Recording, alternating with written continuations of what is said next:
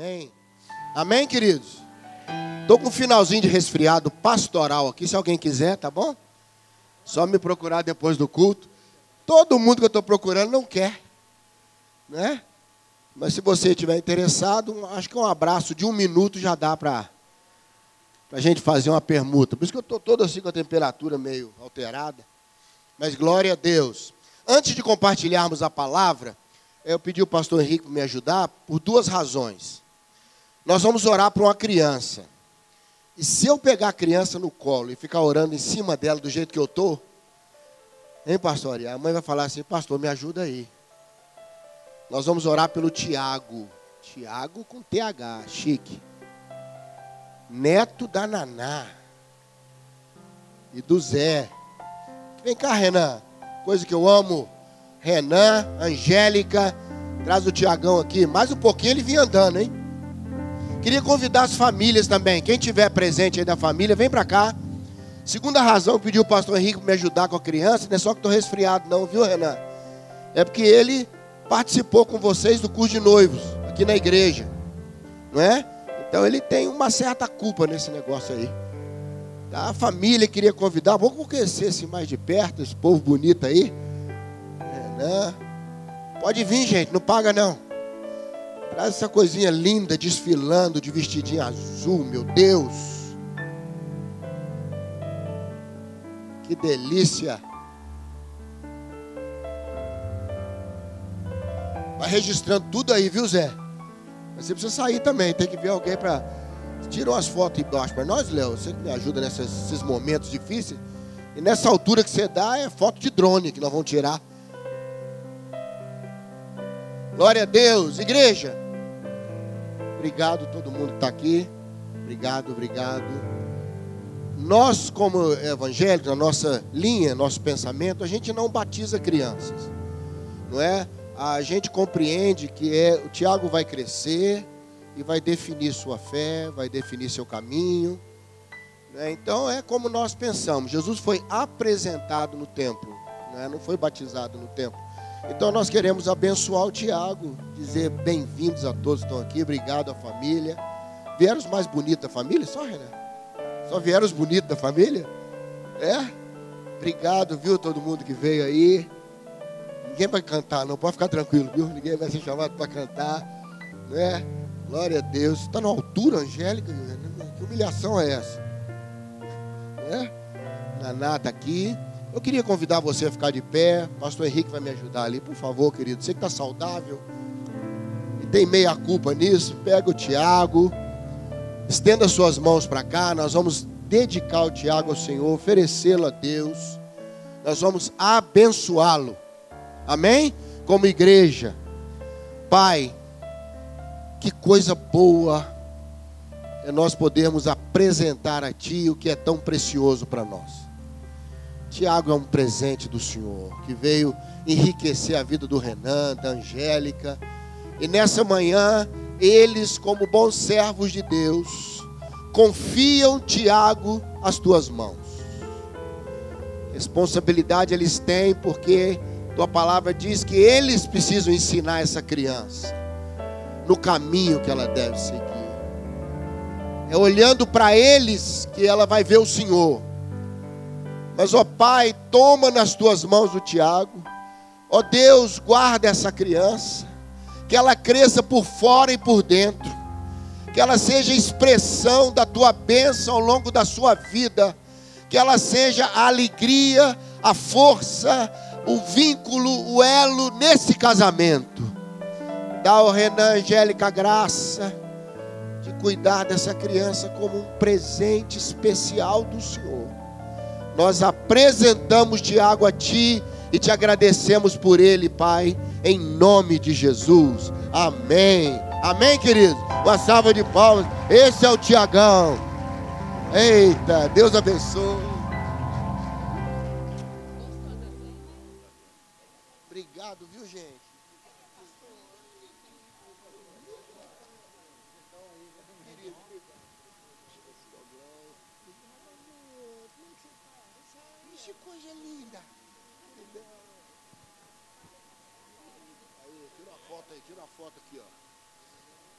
Ficar atrás dela aqui que a barriga.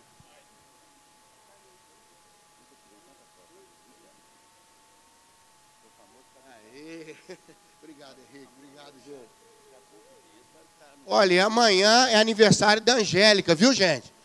Uma salva de palmas para a Angélica também. Custou fazer 30 anos.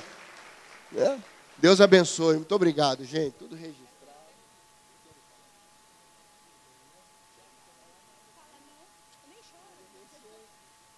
Tiago, ele não foi dopado, não, gente. Ele é mansinho mesmo. Obrigado, viu, querido? Abra sua Bíblia aí Isaías, capítulo 5. Glória a Deus. Obrigado, obrigado, gente. Que momento legal esse. Tem uns momentos que eu gosto assim, gente. Um é casamento, que eu vejo duas criaturas felizes e crédulas. E apresentar a criança, porque ele não fala nada. Ele só recebe a benção. A carinha dele, a cara boa, não tem preocupação com nada, nem andar ele anda, é carregado. Isaías capítulo 5. Obrigado, pastor Ari, igreja, abrir esse momento para nós aqui. Isaías 5, nós estamos pensando em igreja. Eu queria só refletir com você algumas coisas que Deus tem falado ao meu coração. Deus usa figuras para expressar conceitos espirituais. E precisa, porque a gente não. Eu tenho que ver algo para entender o que eu não vejo. Eu fico imaginando, pastor, a dificuldade de João lá em Apocalipse ele é arrebatado em espírito, né, pastor Henrique? Vendo. Aí ele fala assim: parece com isso, lembra isso. Não é verdade? Então é muito difícil a gente, a gente tem que ter uma referência visual para entender algumas coisas espirituais, senão você não entende. E assim como Deus usa a figura da ovelha, que a gente já compartilhou aqui algumas vezes, que a ovelha não é animal de carga, que ela é animal de doação, é uma figura. Eu queria falar hoje sobre a uva. Porque lá em Isaías 5, o Senhor diz que nós somos uma vinha. O meu amado plantou uma vinha maravilhosa. Se você olhar o contexto, olha o verso 7. Põe para mim, por favor, Léo. Você que está me ajudando agora com uma versão abençoada. Verso 7. O texto explica, olha, a vinha do Senhor dos exércitos somos nós. É a casa de Israel e que ele que fosse vir diante dele. Eu queria falar um pouquinho e pensar um pouquinho com você sobre igreja. Precisamos amar a igreja do Senhor, mas para isso precisamos entender algumas coisas, como funciona a igreja do Senhor espiritualmente. Amém, queridos? Eu estava num acampamento de jovens no Rio. Desculpa que estou meio gripado, vai sair uns sons esquisitos, de vez em quando vou ter que tossir. Tenha misericórdia da minha pobre alma, né? E acabou assim o almoço, um casal falou comigo assim, pastor, olha, agora tem um relógio bacana aqui bem de frente aqui, ó. Oh, Jesus de Nazaré. É. E aí, acabou o almoço, falaram comigo assim, ô pastor, eu queria bater um papo com o senhor, tá com problema. Aí fomos conversar, sentamos assim num banquinho, e eu não reparei que estava debaixo de um pé de jaca. Irmão, você já viu jaca, irmão? Agora você vai conhecer a Já Caiu. Quase que eu ia ter uma morte ridícula. Pastor Ari é um expert em ministrar em velório. Qualquer dia um morto levanta a mão e aceita Jesus lá no meio do velório. Eu queria ver ele dar uma palavra no meu velório. Esse pastor morreu de jaca. Eu estava conversando, Henrique. De repente deu um barulhão perto de mim assim. Uma jaca endemoniada, irmão, possuída. Ela caiu e vinha na minha direção. Se não é o anjo, dá um toquinho. Sabe aquele anjo? É a hora dele? Não, afasta a jaca. Ela explodiu no chão assim, Sandra. Porque deu um barulhão. O casal ficou assustado. Eu fiquei agradecido. Mas se é uma uva que cai na minha cabeça, eu já aproveitava e comia ela. Porque o segredo de sermos uva não está tanto na individualidade da coisa, mas na coletividade da coisa. uma uva produz gotas de vinho. Várias uvas renovam a festa em Caná da Galiléia. Eu queria pensar um pouquinho sobre isso. Por que, que o Senhor chamou a gente de uva? Tanta fruta poderosa, irmãos. Goiabeiras do reino, já pensou? Você é uma goiaba de Cristo. É que coisa poderosa, você é uma manga rosa do Altíssimo. Mas essas são frutas solo. Comer uma jaca inteira, meu irmão, não é desafio para qualquer um, não. Deve ter gente aqui que encara. Tem fruta que você come uma já fica satisfeito, no máximo duas.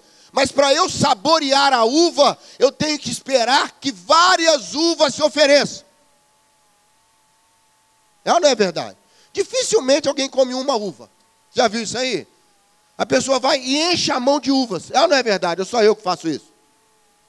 Você vai lá no cacho e danifica uma parte dele, não é verdade? Você não pega uma uva delicadamente. Não é? Não é, pastor? Você não pega uma uva delicadamente. Você vai lá e tchan, enche a mão e vai. Não é assim? Comendo as uvas nas suas várias cores, seus vários sabores, etc.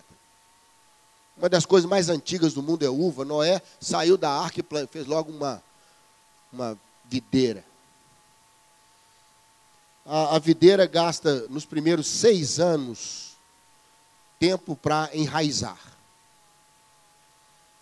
Você só começa a pensar em uvas de uma videira depois de quatro, cinco, seis anos, porque ela primeiro gasta um tempo enorme se estruturando nas suas raízes. Como o bambu, que gasta quatro anos para dentro para depois aparecer para fora. Ela, ela, primeiro se preocupa em ter raízes fortes. Ela, ela tem, ela, ela se arruma por dentro. Porque, na verdade, quem segura todo o peso ali não é aquele tronco flexível, retorcido, fraco, que tem que ser amarrado em arames, em, não é? Em, na, chama de parreira, não é para segurar, não é aquele, aqueles ramos frágeis que segura aquele cacho de uva que pode ir de 15 a 300 uvas num cacho. Lá no Vale de Escol, não é? Números 13 fala que voltaram, precisava dois homens para carregar um cacho de uva. A, a, a, força não está no indivíduo, a força está quando estamos juntos e tratados juntos. Por isso, a, eu creio que muito do que está na vinha aqui é Deus pensando na igreja. não há peso em cada uva, o peso está no cacho. Concorda comigo? Se caísse uma uva na minha cabeça, eu comeria a uva. Se caísse um cacho, pastor Ari estaria fazendo o meu velório. Quando o nosso peso relacional, e aqui tem um segredo para nós, igreja funciona quando é cacho e não uva individualmente. É lógico que uma uva é gostosa, é lógico que comer uma uva é sempre saboroso, uva tem quase tudo que você pensar de bom, as vitaminas todas estão lá, até a folha da videira tem nutrientes, tem, tem vitaminas, tem, é bom para tudo. Se você não achar uva, come as folhas, meu irmão. Faz bem. É, já foi comprovado que até a folha da videira faz bem para qualquer coisa. Se você está completamente saudável, é só de comer é bom. Uva é gostoso qualquer hora. Uva tem vários nutrientes. A uva produz o vinho que simboliza alegria. Por isso que o salmista fala: alegrei-me quando me disseram, vamos à casa do Senhor. Não é estressei-me quando me disseram. Não é preocupei-me quando me disseram. A casa do Senhor é um lugar da, da videira. E Jesus disse: Eu sou a videira verdadeira. Ele é o padrão. João 15, 1. Ele mostrou para nós a figura. Então a primeira coisa que eu quero pensar junto com você como igreja é que não é isoladamente como outras frutas, mas ajuntadas, ajuntadas. É a primeira coisa. Temos peso juntos. Não temos peso nenhum separados. Ah, uma uva sozinha não satisfaz nenhuma criança, mas um cacho começa a ganhar identidade. Por isso nós precisamos estar criando um peso relacional. Não pense igreja como uma pessoa. Não generalize igreja por causa de uma pessoa. Eu fui fazer uma visita no hospital e o porteiro estava muito magoado com pastores. Depois ele me explicou por quê. O, o, o chefe da recepção lá, não era o, na portaria, o chefe da portaria do hospital. E ele foi, ele me escolheu para derramar toda a mágoa que ele tinha dos pastores do universo. Eu fui escolhido. Fui escolhido como fio terra. Irmãos, eu ouvi coisa que acho que minha avó rodou no túmulo. Eu estava indo na hora certa, a pedido da família. Era um caso grave, me pediram para ir urgente no hospital orar. E eu fui explicar para ele, falou: "Meu querido, não é o pastor que tem direito a entrar, é a família que tem direito a pedir um pastor. Não é que a lei me faculta porque você é pastor ou que for, você pode entrar no hospital. Não é isso. É a família que tem direito a uma assistência religiosa. Ele falou: Eu não quero saber.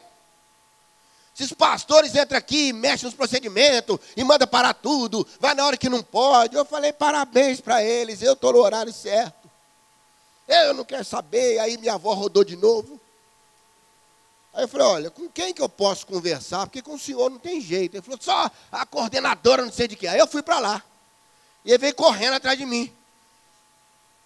Aí quando nós estávamos entrando assim para falar com ela, ela falou, pois não, pastor. Aí ele se adiantou e falou, ah, porque todo pastor que vem aqui vem para dar trabalho. Eu falei com ela, exatamente por isso que eu vim conversar com a senhora. Todo chefe de portaria sem educação e não sabe atender a gente.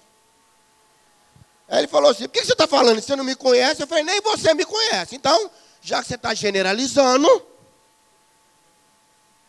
eu também vou generalizar. A coordenadora começou a rir. Ele falou: pastor, desculpa aí, é porque ele está nervoso. Nós vamos ver direitinho e tal.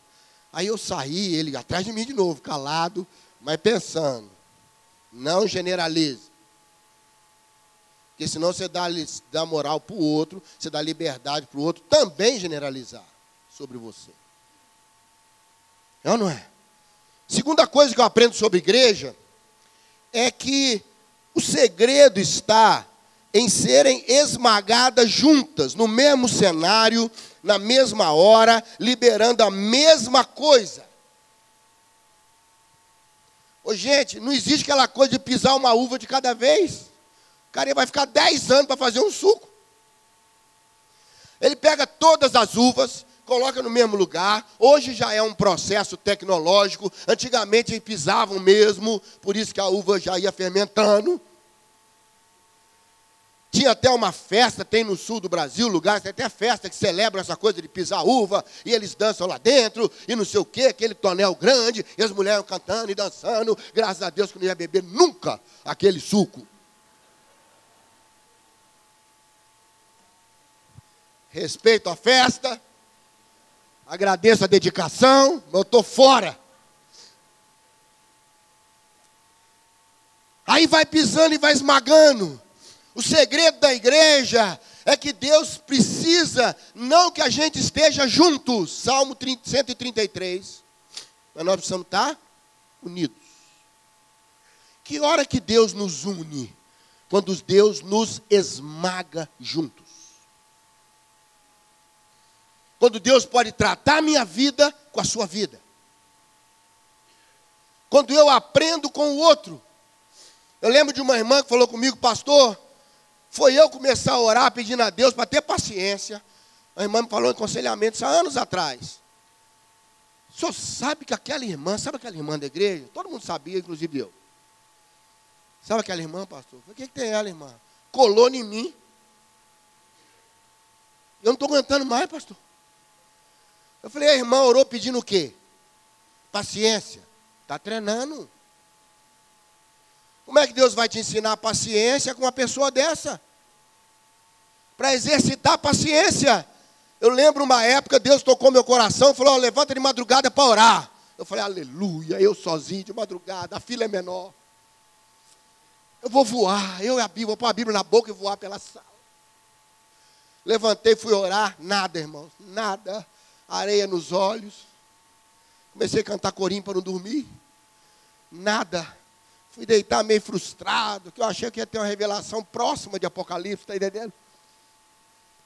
Aí fui dormir, falei, ah, isso foi coisa da minha cabeça. Na outra noite, Deus falou, ó, oh, madrugada, hein? Eu falei, errei o dia, é hoje. Achei que era ontem, né, pastor? Que é hoje. Levantei animado, peguei a Bíblia, já cantando que o sono miserável estava batendo. Nada, nada.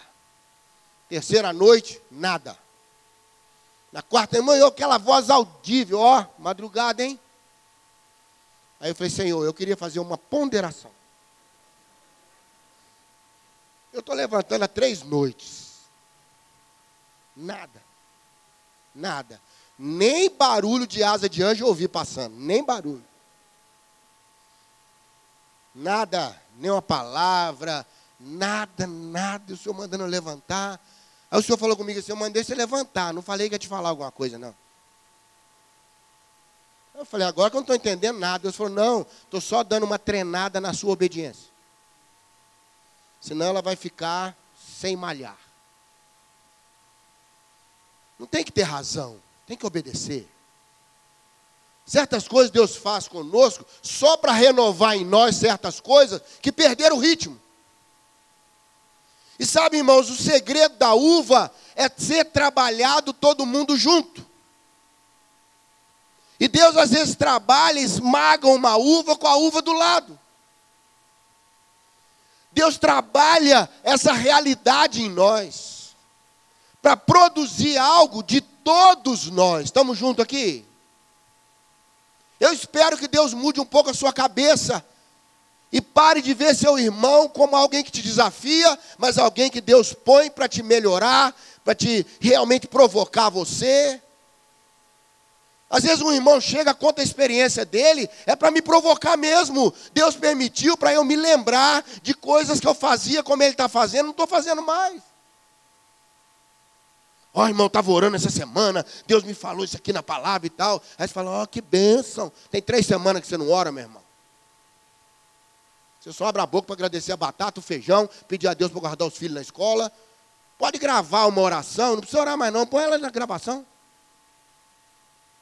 Fala, Senhor, vou orar, tá? Hum, Senhor, muito obrigado pelas crianças. Guarda na escola. Livra meu marido de todo mal, inclusive de mim. Entendeu?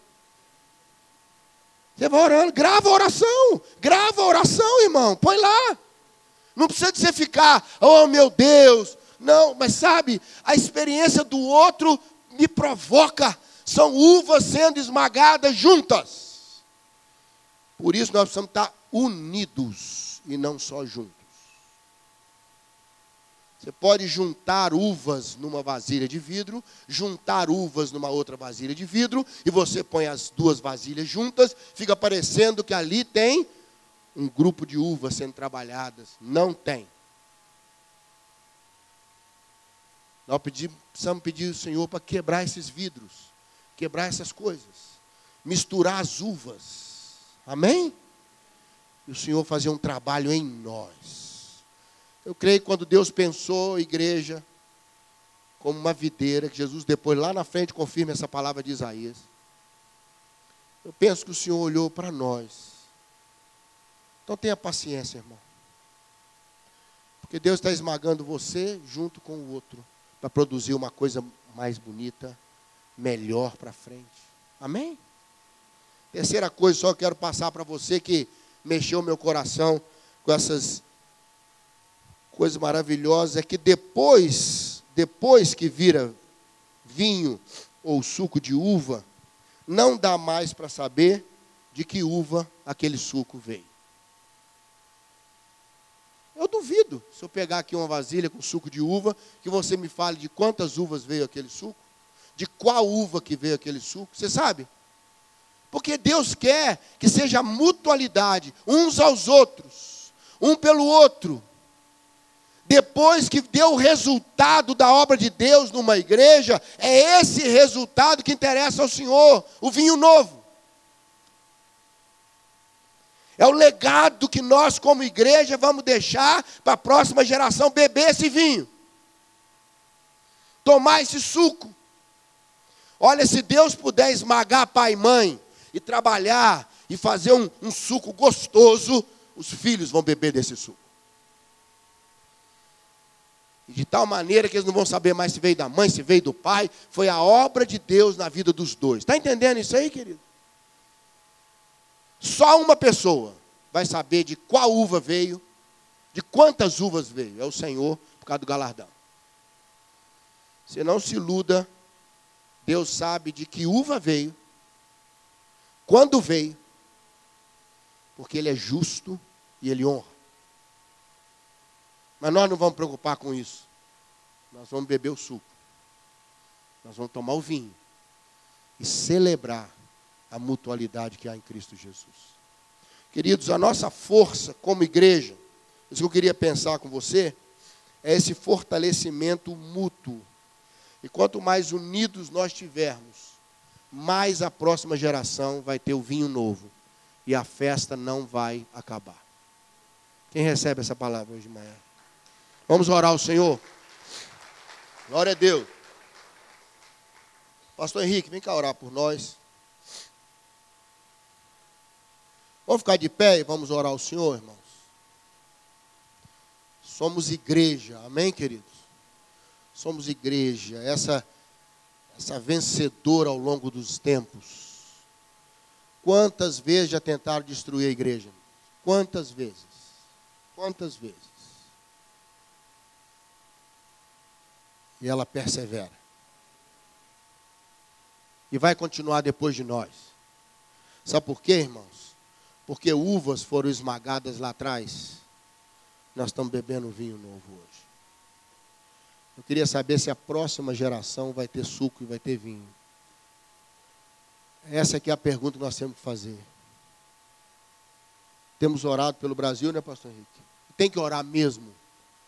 Ontem eu orei muito pela nossa nação, muito. Independente de governo que for, não, não tenho partidarismo, tenho orado pelo Brasil. Nós temos que orar pelo Brasil e abençoar a nossa nação. Hoje é essa liderança que está aí, então vamos pedir ao Senhor que eles acertem. Pedir a Deus que nos dê graça. Mas irmão, deixa eu te falar uma coisa nessa manhã. Nunca foi um rei que mudou Israel, sempre foi o profeta. Pode estudar na sua Bíblia sempre foram os profetas: Elias, Samuel, Isaías, Eliseu. Quando o rei ouvia o profeta, as coisas iam bem. Quando o rei deixava o profeta em paz, as coisas iam bem. Eu creio que quem tem a voz profética no Brasil é a sua igreja, é o seu povo. Ao longo da história, foi a igreja que mudou nações. Um minuto mais, pastor. Nosso alvo missionário, tem mais aí dois, três minutos. Nosso alvo missionário do Beré esse mês é um homem chamado Assis Ferreira. Ele tem 68 anos, um homem simples. Já teve câncer três vezes e sobreviveu. Tem problemas internos seríssimos. Eu brinquei com ele a última vez que ele esteve aqui falei: a morte te abandonou. E ele ri, pequenininho. Ele entrou num distrito de Capitão Enéas, perto de Montes Claros, chamado Vigilante, Vigilândia Baixão. Há 15 anos atrás. Só ele e a sua Bíblia, pastor. O povo idólatra. Todas as crianças lá eram abusadas pelos parentes a partir de 6, 7 anos. Era normal, cultural. O evangelho entrou. Hoje são mais de 30 crentes naquele lugar, irmãos. Eles eram preguiçosos, não plantavam, faziam nada, soltavam os bois assim. Sabe? Aí ele começou a plantar no final da casa dele, no fundo da casa dele, começou a plantar e dar o resultado para as pessoas, alface, não sei o quê. Ele falou, oh, que coisa gostosa. Ele falou, se você quiser, eu te ensino a plantar. Hoje eles plantam, eles comem, a preguiça sumiu de lá. Eles tinham uma festa de orgia que sumiu, acabou, porque as famílias foram convertendo e foi mudando isso tudo. Uma menina do lugar lá, hoje é casada com um obreiro que veio de Caratinga, estão sendo preparados para continuar a obra. Deixa eu te falar uma coisa: o Evangelho limpa, sara, purifica a próxima geração. Você é melhor que seus pais. Seus filhos precisam ser melhores que você. Sabe por quê? Esmaga a uva. A próxima geração bebe o vinho. Se a próxima geração puder ser esmagada, a outra geração beberá o vinho. Não lute contra o processo da videira. Mas diga, Senhor, faz de mim. Faz de mim um propósito teu. Amém? Que meus filhos, né, Robin? Que nossos filhos bebam vinho novo. O suco da videira. Porque os pais puderam ser tratados pelo Senhor. Pastor Henrique vai orar, depois o pessoal vai falar. Que Deus possa te abençoar. Somos igreja. Ame a videira, irmão. Ame a videira. Amém? Deus te abençoe. Ó oh, Deus.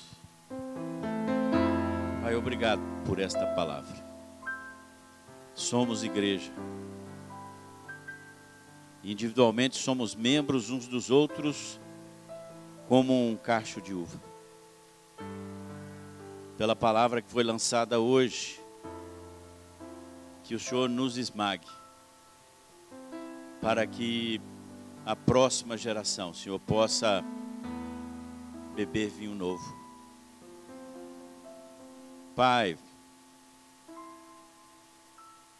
não dá para pôr vinho novo em odre velho. E Senhor, faz em nós, faz em nós odres novos, para que recebamos esse vinho novo. Este é o tempo que o Senhor fez, para que a sua igreja floresça e possa, do seu fruto, abençoar. Abençoar, Senhor, e restaurar essa nação ferida. Pai, nós te louvamos nesta manhã e queremos te pedir que o Senhor nos abençoe para que compreendamos o papel que cada um de nós tem como frutos deste cacho de uva sua igreja. Obrigado, Pai, obrigado. Louvado seja o teu nome. Amém.